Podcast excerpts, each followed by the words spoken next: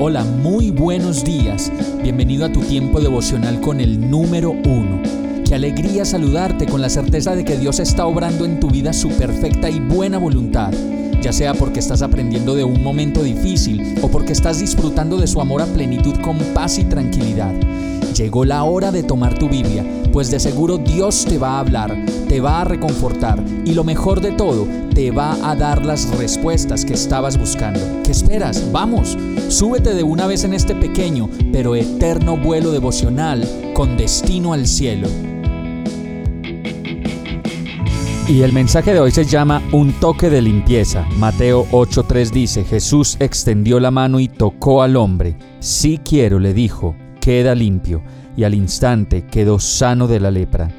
La historia cuenta en el inicio de Mateo 8 que cuando Jesús bajó de la ladera de la montaña, lo siguieron grandes multitudes, y un hombre que tenía lepra se le acercó y se arrodilló delante de él.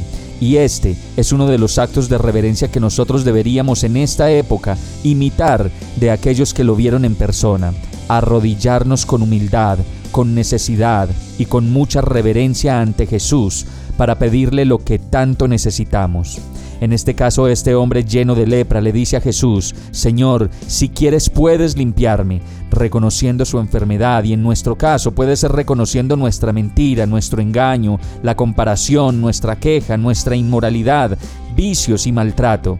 Cuánta necesidad tenemos de estar limpios cada día cuando buscamos bañarnos, organizar nuestras uñas, nuestro cuerpo, disfrutar del agua que nos refresca y nos limpia, tanto que a veces decimos que sin el agua no podríamos vivir, y esa es una gran verdad. Pues bien, Jesús es el agua del Espíritu que necesitamos mucho más que el agua que nos baña, pues necesitamos quedar limpios de tantas cosas que nos apartan de su voluntad y que simplemente cumplen nuestros caprichos y deseos, que no son más que mugrecitos que nos van ensuciando el alma y el corazón de a poquitos. Vamos a orar.